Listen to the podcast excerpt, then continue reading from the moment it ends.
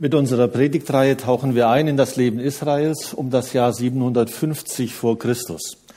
Wir tauchen ein in äh, die Texte aus dem Prophetenbuch Hosea und wir tauchen ein in das Leben dieses Mannes, der ähm, eine Frau, so hat es ihm Gott aufgetragen, heiraten soll, die ihm nicht treu sein wird in der Ehe. Und diese Ehe soll ein Abbild sein der Beziehung Israels zu seinem Gott. Das ist die Thematik, in die wir einsteigen. Und äh, wir haben uns vor zwei Wochen einen kleinen Einblick verschafft in diese Situation der, dieser Ehe von Hosea und Goma. Wir haben wahrgenommen, dass die Kinder, drei an der Zahl, Namen erhalten sollen, die die Beziehung Gottes zu Israel beschreibt und vor allen Dingen die Folgen der Untreue Israels seinem Gott gegenüber. Da gibt es einmal den Namen Jesrael, eine Ebene, in der fürchterliche Gräueltaten geschehen sind. Und Gott möchte an dieser Stelle sichtbar machen, das, was ihr tut, das sind äh, äh, Lebensweisen in einer Art und Weise, die äh, nicht mir und meinen Vorstellungen entsprechen. Das äh, Mädchen in der Mitte, Lo Ruhama, bekommt den Namen kein Erbarmen. Es gibt keine Vergebung. Das ist so der Ausdruck, den, den Gott ähm, verleiht, um deutlich zu machen, äh, ich ringe hier gerade, wie ich mich verhalten soll. Und im Moment ist es eher so, dass ich äh, nicht mehr euch gegenüber Erbarmen zeigen will. Und das dritte Kind, Lo Ami, äh, ihr seid nicht mehr mein Volk. Es geht also um eine Beziehung zwischen Israel und seinem Gott, die äh, gerade auf der Kippe steht oder die schon gekippt ist. Wir haben uns dann im zweiten Kapitel einen kleinen Einblick verschafft in den Ausblick, den Gott seinem Volk gibt, denn es soll noch einmal die Möglichkeit geben, umzukehren. Israel wird nicht nur ein Ort der Gräueltaten sein, sondern dieser Name wird einmal stehen für einen großen Freudentag. Und äh, der Name Lo Ruhama wird verändert werden in Rohama, also nicht mehr kein Erbarmen, sondern Erbarmen. Und Lo Ami verändert in Ami nicht mehr nicht mein Volk, sondern du sollst mein Volk sein. Das ist so die Perspektive, die schon im zweiten Kapitel angedeutet wird. Und wahrscheinlich hält man dieses Lesen auch nur durch, wenn, wenn man das wahrnimmt, dass es immer wieder auch diese Ausblicke gibt zur Veränderung.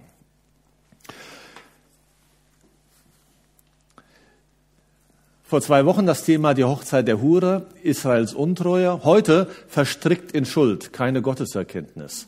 Und dann folgen noch die Themen Wüstenzeitens, wie Sprache mit Gott, wie Gott liebt, die Geschichte der Liebe Gottes, Umkehr, wie Gottes Güte Menschen umkehren lässt. Und wir schließen die Predigtreihe mit dem Thema ab Heiligung, wie Gottes Liebe verändert. Wir haben die Hauskreise eingeladen, mit dabei zu sein. Die Hauskreisleiterinnen und Leiter werden spätestens montags einen, ähm, äh, eine PDF-Datei zugeschickt bekommen mit ein paar anregenden, hoffentlich anregenden Fragen zu dieser Predigtreihe. Seitensprung, die Hochzeit einer Hure. Immer wieder sieht man, wenn man den, den Propheten Hosea eintaucht, in den verschiedensten Kapiteln direkt in das Herz Gottes. Und man entdeckt in Gott selbst einen großen Kampf. Er kämpft nämlich mit der Frage und mit sich selber, wie soll ich mich denn meinem Volk gegenüber verhalten, das immer wieder aus der Beziehung ausbricht. Und äh, immer wieder kommt es zu herzergreifenden Szenen. Und heute schauen wir uns eine an. Wir steigen ein in einen Gerichtssaal. Und es wird ein Prozess stattfinden. Gott klagt sein Volk an. Denn Gott kommt jetzt nicht mehr als kühler Stratege, was ja eigentlich in einer Gerichtsverhandlung passiert. Da ist der kühle Stratege, der guckt, wie kriege ich das hin, dass am Ende Recht gesprochen wird oder mir Recht gesprochen wird. Gott kommt in dieser ganzen Sache nicht als der kühle Stratege daher, sondern ein bis über beide Ohren verliebter Ehemann. Das ist sehr gewagt, so von Gott zu reden. Und trotzdem gibt Gott sich zu erkennen. Und man spürt, wie Gott mit sich selber ringt. Mal, ich bleibe jetzt mal so ein bisschen in der Sprache des Hosea, mal hat Gott die Schnauze voll und sagt, ich habe keinen Bock mehr auf dich. Und auf der anderen Seite spürt man dann, dass sein Herz irgendwie wieder neu sich öffnet. Da ist viel Barmherzigkeit, viel Liebe. viel äh, Zuneigung zu seinem Volk. Und diese Situation erlebt man eben auch in der Ehe des Hosea und ist ein Bild für das, was äh, die Beziehung Gottes mit Israel angeht. Hosea 4 heute. Ähm, wir springen in den Kapiteln ein bisschen hin und her. Trotzdem werden wir so eine Kontinuität drin haben, weil sich die Predigtreihe so langsam aufbaut. Ähm, in Hosea 4 werden wir Zeuge dieses Rechtsstreits, den ich eben angedeutet habe. Gott führt Prozess gegen sein Volk. Und wir lesen drei Verse aus Hosea 4. Hört das Wort des Herrn, ihr Leute von Israel. Der Herr erhebt Anklage gegen die Bewohner des Landes, denn nirgends gibt es noch Treue und Liebe, niemand kennt Gott und seinen Willen. Sie missbrauchen den Gottesnamen, um andere zu verfluchen. Sie verdrehen die Wahrheit, sie morden, stehlen, brechen die Ehe, ein Verbrechen reiht sich ans andere. Deshalb vertrocknet das Land und seine Bewohner verdursten, auch die Tiere des Feldes und die Vögel, sogar die Fische verenden. Und dann wird es noch ein bisschen ausgeführt in den nächsten Versen, aber das ist eigentlich so der Kern dieses vierten Kapitels. Und Hosea ist der Übermittler dieser Anklageschrift, ähm, um seinem Volk deutlich zu machen, ihr seid verstrickt in Schuld. Und er wird dann auch sehr schnell konkret. Er hält den Menschen im Nordreich Israels den Spiegel vor die Augen. Und er beschreibt ihr Verhalten, was er wahrnimmt, und dass sich dieses Verhalten auswirkt auf alle Menschen in diesem Land und es sich sogar auswirkt auf die Natur und auf die Tiere. Konkret heißt es, in Israel wird geflucht. Das ist nicht mal so nebenbei, sondern hier werden wirklich Menschen verflucht. Das heißt, ihnen wird etwas Böses gewünscht. Nicht das, was wir zum Geburtstag machen, herzlichen Glückwunsch, alles Gute, Gottes Segen, sondern ich wünsche dir die Kretze an den Hals. Also das ist schon eine Ansage. Ähm, vielleicht hat man es nicht so deutlich gesagt, aber im Herzen war das. Äh, und, und äh, wird, fest, wird von, von Gott so festgestellt. Äh, man kann sich nicht aufeinander verlassen, sagt Hosea. Man lügt sich gegenseitig an. Es gibt alternative Wahrheiten, Fake News und vieles mehr. Und ihr merkt schon, puh, da sind wir ja in unserer Zeit. Das ist uns ja gar nicht fremd, die ganze Geschichte. Ehebruch ist an der Tagesordnung. Die Priester gehen zu den Tempeln der Fruchtbarkeitsgötter, der sogenannten Baale, und vergnügen sich dort mit den Tempelprostituierten. Ein Verbrechen reiht sich ans andere. Die geistliche Verantwortungsträger, die werden in Hosea besonders genannt. Äh, die Priester ähm, bedienen sich am Sühneopfer, äh, schlagen sich den Bauch voll und äh, bereichern sich daran. Und anschließend, wie gesagt, gehen sie dann zu den Tempelprostituierten, um ihren Spaß zu haben. Und dann deckt Hosea die Folgen eines solchen Verhaltens auf und macht deutlich, Geilheit und junger Wein rauben ihnen den Verstand. Also sie saufen sich um den Verstand. Ähm, ihr nehmt schon an der Sprache wahr, das ist ja derb, die ganze Sache. Und äh, es ist ungewöhnlich, in Gottesdiensten so etwas zu lesen oder darüber zu, zu äh, predigen. Äh, aber es, man spürt auch an der Sprache schon, wie hier alles auf der Kippe steht. Und Hosea, das ist so für mich so beeindruckend, ähm, nimmt Dinge wohl schon wahr, ohne sich das Ausmaß, wie wir es vielleicht heute kennen, überhaupt ausmalen zu können. Er denkt wahrscheinlich an Dürreperioden, wo das Land austrocknet, aber dann geht es darüber hinaus und er sagt, die Ernten werden vernichtet, die Fische verenden, die Feldtiere sterben und die Vögel gehen ein. Wir machen unsere Natur kaputt. So Hosea schon im Jahre 750 vor Christus. Also er spricht von Ereignissen, die brandaktuell sind. Und äh, wir fühlen uns plötzlich mitten in diesem Hosea drin. Und wenn heutige Politiker den moralischen Verfall oder Zerfall in unserem Land beklagen, dann äh, sind sie da ganz dicht bei Hosea. Und wir sehen uns heute drei Gründe, drei Ursachen an, die Hosea ausfindig macht. Er sagt, es gibt eine Grundursache und zwei Folgen daraus, die er beschreibt. Die Hauptursache ist, es gibt keine Gotteserkenntnis. Und dann folgt, es gibt keine Wahrheit oder Liebe äh, in unserem Land. Und dem schauen wir jetzt mal so ein bisschen hin, was er da meint. Ähm, die Hauptursache, so wird es zumindest deutlich, ist die Gotteserkenntnis, die offensichtlich fehlt. Wenn die nicht da ist, dann fehlt eigentlich alles. Also wenn du dem, einem Baum die Wurzeln kappst, dann geht er ein. Und äh, Gott macht offensichtlich durch den Propheten deutlich, wenn an dieser Stelle mit eurer Gotteserkenntnis etwas nicht stimmt, dann wird es keine Treue und keine Liebe im Land geben. Konkret, was ist gemeint mit der Gotteserkenntnis? Nun, wahrscheinlich denkt Hosea einmal an die zehn Gebote, die keine Rolle mehr im, im, Leben Israels spielen, die sie nicht mehr vor Augen haben und die sie auch nicht versuchen wollen umzusetzen. Aber das ist nur der eine Aspekt. Der andere Aspekt ist, dass sie Gott aus dem Blick verloren haben und etwas von seinem Wesen nicht mehr äh, reflektieren und auch nicht mehr erfahren. Denn es ist eine große Liebesgeschichte, so haben wir es ja auch im Trailer gesehen, um die es geht. Eine Liebesgeschichte Gottes mit seinem Volk. Und die hat er eingeleitet in den Geboten alleine schon, ich bin der Herr, dein Gott, der dich befreit hat aus der Versklavung in Ägypten. Ich bin ein Gott, der sich in dich verliebt hat und dir deshalb ein ganz neues Leben ermöglicht. Und das wird dann in 5. Mose 7 nochmal deutlich. Der Herr, euer Gott, hat euch unter allen Völkern der Erde auserwählt und zu, einem, und zu seinem Eigentum gemacht. Das tat er nicht etwa, weil, er, weil ihr größer seid als die anderen Völker. Ihr seid vielmehr das Kleinste unter ihnen Nein, er tat es einzig deshalb, weil er euch liebte und das Versprechen halten wollte, das er euren Vorfahren gegeben hat. Eine große Liebeserklärung Gottes schon auf den ersten Seiten der Bibel.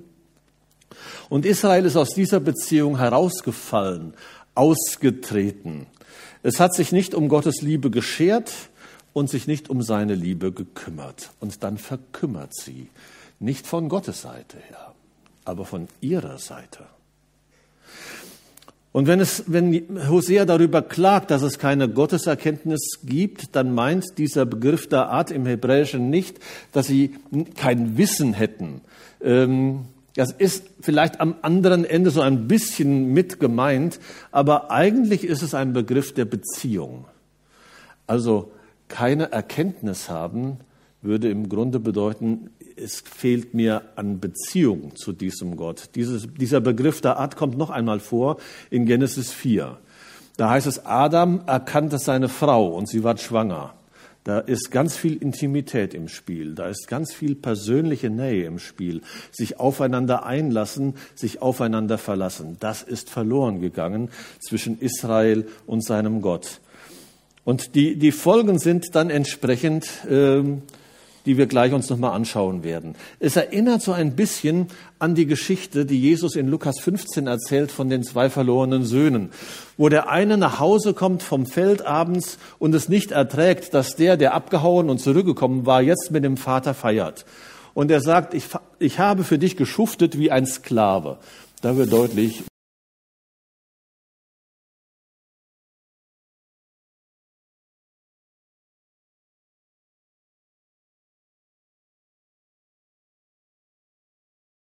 es, es, es wird an dieser Stelle deutlich, dass die Beziehung zwischen diesem Sohn und seinem Vater äh, nur äußerlich noch gehalten hat, aber innerlich zerfressen war. Und das kommt dann an einer Stelle zum Ausdruck. Und das ist das, was äh, offensichtlich Hosea meint. Eure Beziehung zu Gott, ihr habt es gar nicht gemerkt vielleicht, die ist an dieser Stelle zerbrochen. Es fehlt an Erkenntnis Gottes. Manchmal erlebt man das vielleicht auch in, in Beziehungen, dass man sagt, boah, ich hätte das nicht gedacht, aber irgendwann haben wir gemerkt, wir haben uns auseinandergelebt. Irgendwie hat es nicht mehr funktioniert. Schleichen vielleicht begonnen und irgendwann stellt man das vielleicht auch bitter fest. Jedenfalls wird es an dieser Stelle sehr deutlich von Gott formuliert. Ihr habt euch von mir getrennt. Vielleicht habt ihr noch so ein paar Erinnerungen, aber im Grunde ist die Beziehung kaputt. Es fehlt Gottes Erkenntnis. Persönlich gefragt, fehlt uns, fehlt mir, fehlt dir Vertrautheit mit Jesus? Vielleicht machst gerade Klick bei einem oder anderen. War das nicht eine Gruppe, eine Arbeitsgruppe, die gegründet wurde nach unser Fokus 2025, Vertrautheit mit Jesus? Hosea würde sagen, Das ist die wichtigste Gruppe. Diese Vertrautheit mit Jesus, wenn die nicht da ist, dann geht alles andere irgendwie den Bach runter. Dann fehlt es an Wahrheit und an Liebe. Und da schauen wir uns jetzt auch nochmal an, was damit gemeint ist. Also, da haben wir einmal, es fehlt an Wahrheit. Dieser Begriff Emmet lässt sich auch anders übersetzen, nämlich mit, es gibt keine Treue im Land. Und ich liebe da die hebräische Sprache. Wenn wir von Wahrheit reden, reden wir von, was ist richtig und was ist falsch. Ganz klar, schwarz-weiß. Der hebräische Begriff von Wahrheit meint aber nicht wahr oder falsch, sondern ist da jemand treu? Kann ich mich auf jemanden verlassen? Dann ist da viel Wahrhaftigkeit, will ich mal sagen, im Spiel. Vielleicht spielt der Begriff eine größere Rolle. Da ist jemand, der hat mir etwas zugesagt und auf sein Wort kann ich mich verlassen. Der hebräische Begriff hat etwas mit Bündnistreue zu, zu tun. Gott hält sein Wort. Gott steht zu seinem Volk.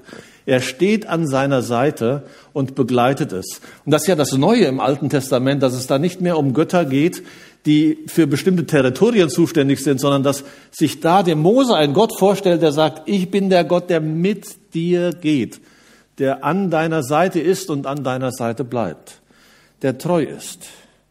Es geht also um eine Verlässlichkeit und die ist verloren gegangen. Die ist in Israel verloren gegangen, weil es keine Gotteserkenntnis gibt. Weil ein Volk nicht mehr einsteigt in diese Beziehung zu Gott und deshalb seine Treue auch so gar nicht mehr annimmt und lebt. Und deshalb sie auch selber nicht mehr in den Beziehungen zu ihm und zueinander lebt. Aus der lebendigen Beziehung zu Jesus kann eine Beziehung werden, die ohne Treue ist. Und das ist die Situation in Israel. Es fehlt an Vertrautheit, weil es an Nähe zu Gott fehlt.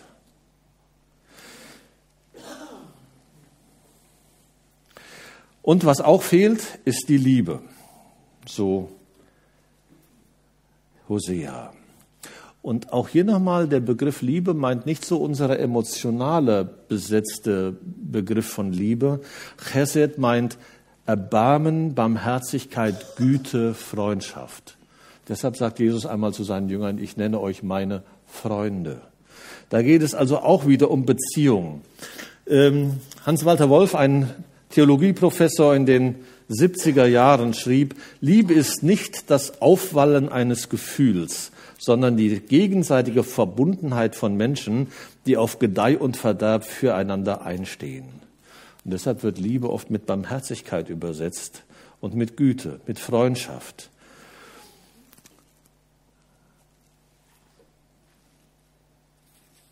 Und Johannes macht das dann in einem seiner Briefe noch einmal deutlich, der sagt oder schreibt, wer nicht lieb hat, der kennt Gott nicht.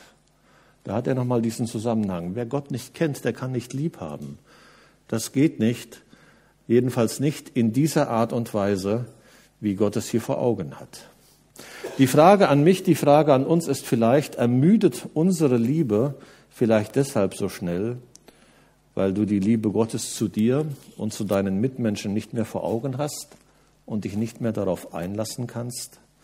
Reißt meiner Treue deshalb so schnell der Geduldsfaden, weil mir Gottes ausdauernde Treue fremd geworden ist und ich mich nicht mehr ihr hingebe?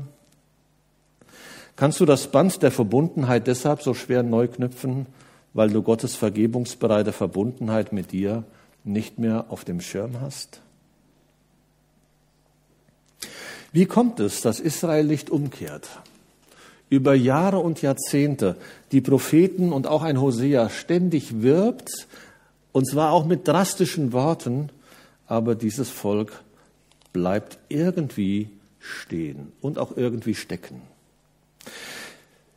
Ich vermute ein paar Gründe, die dann auch, glaube ich, in diesem Kapitel 4 angedeutet werden. Das eine, mancher sagt sich in Israel und vielleicht ja auch heute, wieso sollte ich zu einem Gott umkehren, den ich so nicht wahrnehme, den ich so nicht sehe? Ähm, ich verweigere mich. Vielleicht kennt ihr so eine Situation aus dem eigenen Familienleben, wenn äh, so das eigene Kind sich bockig stellt und du gehst auf es zu, breitest die Arme aus und sagst, komm doch, Nein. Das ist die Erfahrung, die Gott macht mit seinem Volk. Nein. Ähm, er sagt, Israel ist wie eine störrische Kuh. Mein Vater erzählte mir die Geschichte. Ähm, also wir hatten zu Hause kein, keine Kühe mehr. Aber ähm, er erzählte von Nachbarn, die mit äh, zwei Kühen, bei uns gab es keine Großbetriebe, sondern Kleinbetriebe. Das heißt, wir sind nicht mit Pferd oder Traktor, sondern mit zwei Kühen auf den Acker gefahren. Und hinten dann den Leiterwagen dran oder den Flug. Und äh, einer der Nachbarn hatte zwei Kühe und eine war störrisch. Und äh, mit der musste dann der Acker gepflügt werden, also mit beiden. Und die hat ihn wohl ziemlich genervt. Und ähm, naja, bei uns macht man da jetzt auch nicht so viel drumherum. Dann gab's halt den Schlag hinten drauf. Heute wird man sagen, uh, das geht gar nicht. Jedenfalls, die Kuh hat nicht pariert und wollte auch nicht auf das hören, was ihr gesagt und zugerufen wurde. Und am Ende hat er die Geduld verloren und hat mal zugeschlagen vorne auf die Platte. Da hatte er ein größeres Problem, denn dann hat die Kuh alle Viere von sich gestreckt. Und dann lag nicht nur der Flug irgendwie schräg, sondern auch die Kuh noch auf dem Acker. Ähm, das wollte Gott gerne vermeiden. Er wollte so nicht zuschlagen. Und deshalb wird er an dieser Stelle deutlich gesagt, kehr doch um. Das andere, die Priester machen es doch auch. Das ist so die Ausrede des Volkes. Schau dir doch mal unsere Priester an. Die sind nicht besser. Also warum sollten wir unser Leben ändern? Ähm, Gott macht an dieser Stelle tatsächlich die Priester verantwortlich, die religiöse Führungsschicht. Aber, auch interessant, er sagt seinem Volk, auch in diesem Kapitel 4, ihr seid nicht außen vor. Ihr könnt euch nicht ständig hinter den Leuten verstecken, die äh, ihr hier vorschiebt. Ihr habt eine Eigenverantwortung. Deshalb äh, gibt es diesen Rechtsstreit nicht nur mit den Priestern, sondern diesen Rechtsstreit auch mit seinem Volk.